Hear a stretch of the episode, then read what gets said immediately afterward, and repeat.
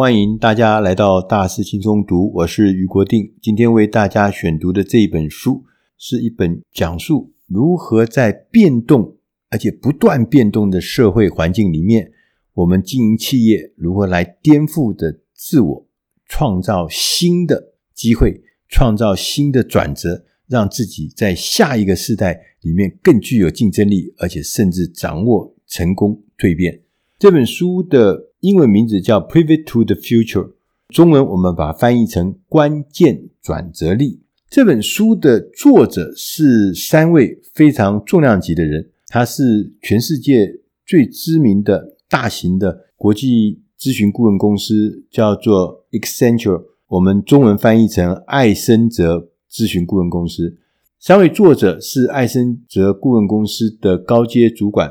奥马。艾伯西，他是通讯媒体及科技营运集团的执行长；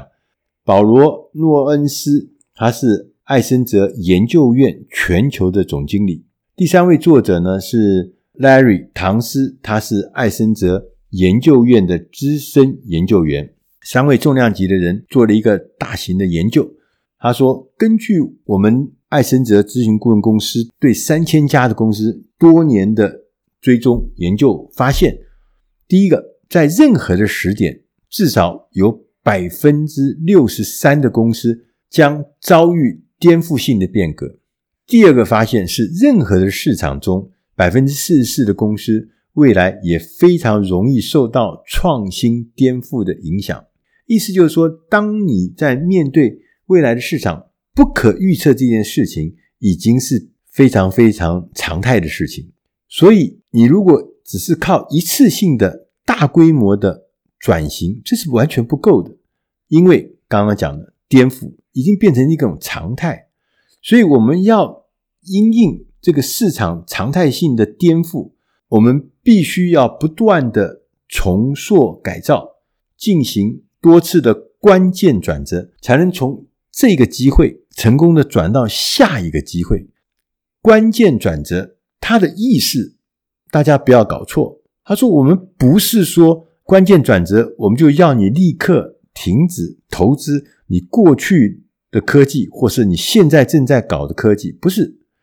然后呢，也不是要说你把过去都放弃，然后你现在赶快去把所有的资源投在未来的，或是刚刚冒出头的新科技。”他说：“特别强调，不是这样子的。他说相反的，明智的。”关键转折是指你应该要重新开始投资更早之前的业务，就你过去的业务、老的业务，你不要放弃它，因为投资这些过去的业务是为了赚到所需要的资金，那这个资金才能帮助你在迈向新兴业务的时候能够达到一定的规模，因为你有资金才能够达规模，否则要不然就小打小弄，是没搞不出什么名堂来的。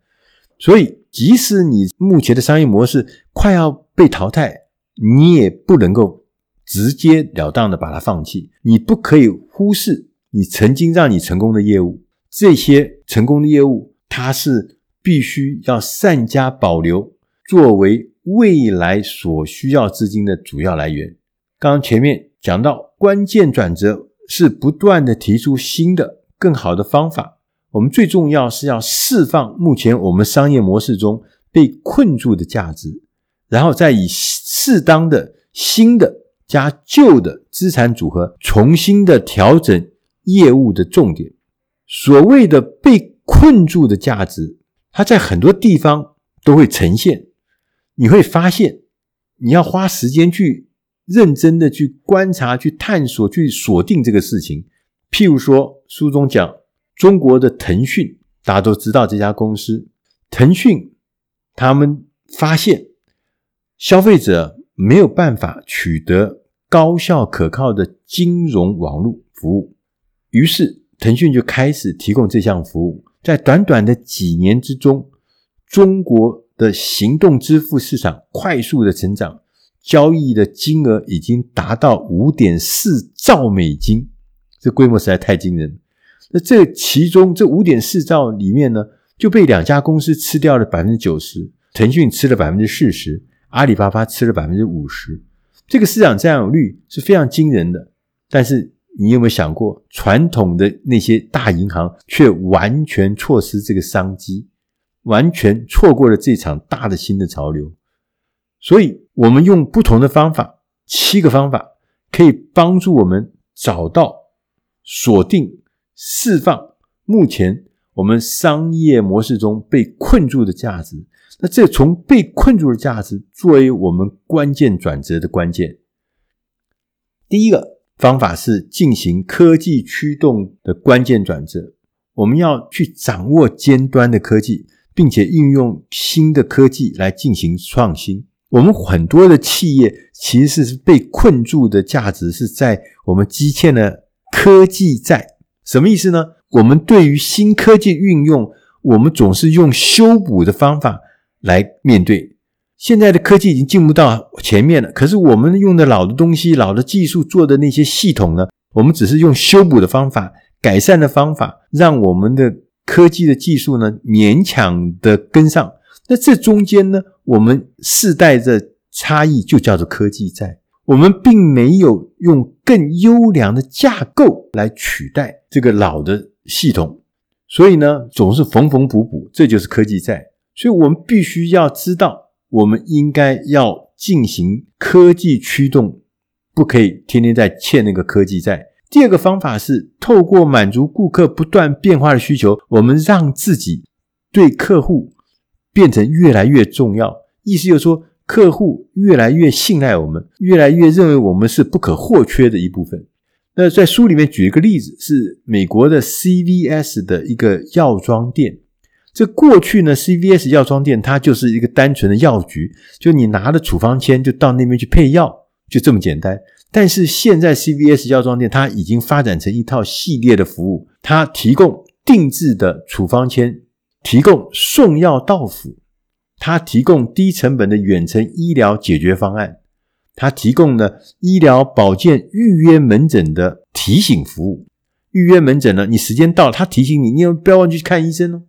这么多系列的服务，让 CVS 变成跟他的客人之间就不只是单纯拿药的服务，而变成一个全程解决 Total Solution 的概念，让客户。越来越依赖 CVS 的药妆店。第三个是要更加的数据导向，我们可以透过数据，不管是产生的数据、共享的数据或部署的数据，我们可以获得各式各样的 insight 洞见。用这个洞见，我们来进行服务跟产品的创新，进而我们尝试来影响顾客的行为，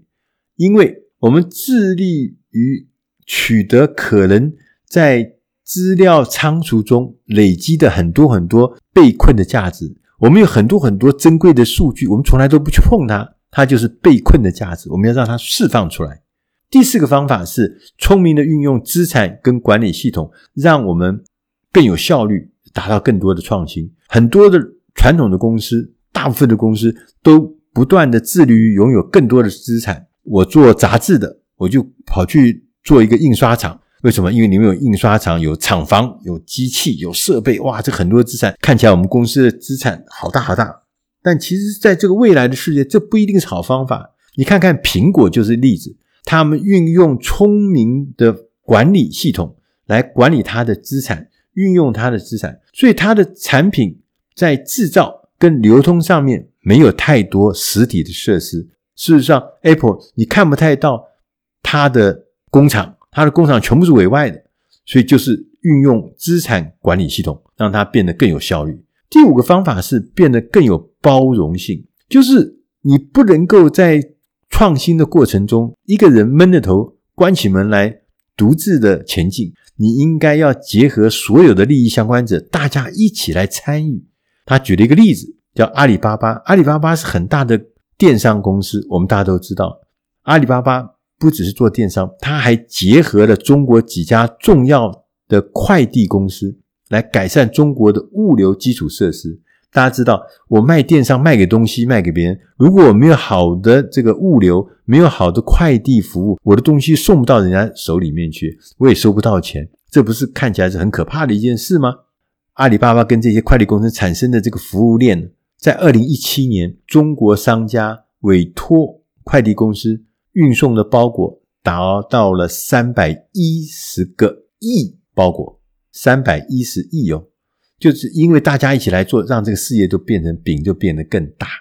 第六个方法是要致力于培养具高度适应力的人力，为你的未来做好准备。他举的一个例子是富豪 Volvo 汽车，在二零一一年到二零一五年的时候，他们培养了三千个新的全新的工程师进入他们的工作体系，透过他们精心的指导，提升这些软体工程师的技能，结果就让这个富豪汽车提高了它的创新的所有的处理的程序，过去那些过时的处理程序、生产程序就被淘汰，所以呢。富豪汽车后来就变成高级汽车品牌中的，因为它有很多很多的在产品上、服务上的创新。那这些都是因为他们培养了很多很多新的对于未来新环境高度适应的新的人力，那这是很重要的事情。第七个是更有效的运用网络化的力量，意思是说我们要跟其他业者合作，为你的顾客提供最好的。最佳的创新，我们要善用网络公司的一个很厉害的地方，就是我们要把通常一次性的购买变成持续性的服务。不管是 Amazon，不管是 Apple，不管是呃微软，他们过去以前都卖一次性的东西，现在都越来越开始做所谓订阅经济的服务，不是买了一次东西就跟你再见，而是持续的服务，让你不断的服务。转折服务是不断。进化的动态变化，我们过去熟悉的静态供应链，现在已经完全分崩离析。所以，我们要如何把我的供应链变成一个生态的系统，而且是动态的生态系统，让每一个人，包含顾客在内的每一个环节，每一个相关的利益者，都能够投入在这个动态生态系里面。我们大家一起要释放大量被困住的价值。这件事情是一段持续的服务，它绝对不是一次性的事件，所以你必须要将过去的、现在的以及新创的产品跟服务之间做最好的平衡，让你的资产、让你的投资都得到平衡，不可以偏废。那他就举了一个例子，叫 Netflix，大家都知道叫网飞。网飞在过去，网飞呢，他做的服务呢，就是邮寄 DVD 给他的客户。在二零一一年的时候，网飞的执行长瑞德海斯汀，他意识到，因为这个宽频网络、高速网络在各个家庭里面普及率越来越高，所以他觉得这终结我这个 DVD 邮寄的这个服务。于是他就把公司分成两块，一块就是把这个传统的 DVD 业务呢放成一块，另外一块呢就是去做这个新的串流媒体服务。当他推出了这个串流服务的时候，网飞的顾客完全无法接受这件事情，有八十万的用户他不再使用网飞的服务，同时公司的股价立刻下跌了百分之六十，这是很恐怖的，像灾难一样的。所以网飞他就决定继续保留他的 DVD 的服务，到二零一七年，邮寄 DVD 仍然有三百四十万的顾客，一年的营业额高达四点五亿美元。因为很多的顾客他就住在乡下，住在乡村呢，那个宽频服务是很难得到好的服务，它甚至没有宽频服务，邮寄 DVD 这个服务还是需要的，但是这个收入就资助了串流服务的实施跟推广，所以到后来，当这个串流服务也长得很大的时候，他的公司又进行了另一波的新创，就是花了几十亿美金。他的关键转折是作为一个新的内容原创的供应者，就他自己开始去拍片，拍各式各样的片子，然后在他的串流媒体服务上面播放。